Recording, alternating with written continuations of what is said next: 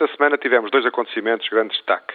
A oferta pública de aquisição da Portugal Telecom por parte do Grupo Sonai e os violentos protestos em muitos países muçulmanos a propósito da divulgação num jornal dinamarquês de cartoons com referências ao profeta Maomé, o que contribuiu para acentuar e agudizar as diferenças culturais e os valores próprios de cada tipo de sociedade.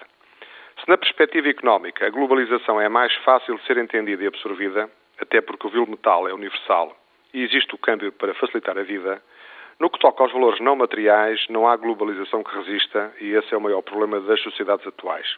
A tolerância pelas diferenças e, simultaneamente, a partilha dos mesmos territórios com crescimentos demográficos muito diferenciados. Sobre estes temas, a semana foi muito fértil em opiniões e por isso entendi destacar como assunto uma iniciativa legislativa que tem a ver com todos nós, ou seja, a cobertura dos riscos em caso de calamidade.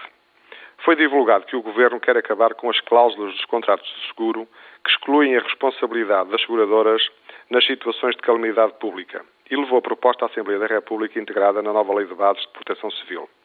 A ser aprovada, as seguradoras passarão a cobrir os riscos inerentes, pagando os respectivos prejuízos causados a pessoas e bens e decorrentes de situações como sismos, incêndios, inundações e outros.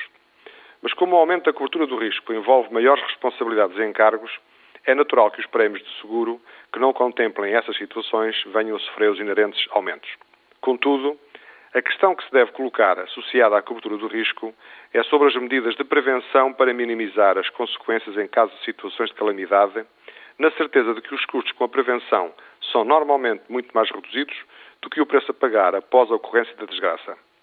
É justo realçar a propósito que as medidas preventivas implementadas no combate à sinistralidade rodoviária permitiram reduzir em poucos anos e quase para metade o número de mortos anuais nas estradas portuguesas.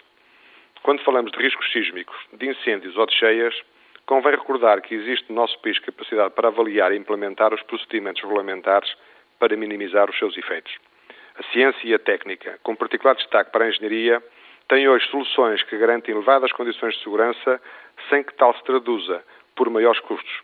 É necessário exigir a intervenção de técnicos qualificados que assumam a responsabilidade pelos projetos, pelas intervenções nas florestas, pelas intervenções no ordenamento do território rústico e urbano e pela garantia da qualidade das construções. Portugal tem aumentado a despesa com os meios de intervenção após a calamidade, mas tem investido muito pouco na formação e na exigência de intervenção de técnicos qualificados para prevenir o que parece inevitável.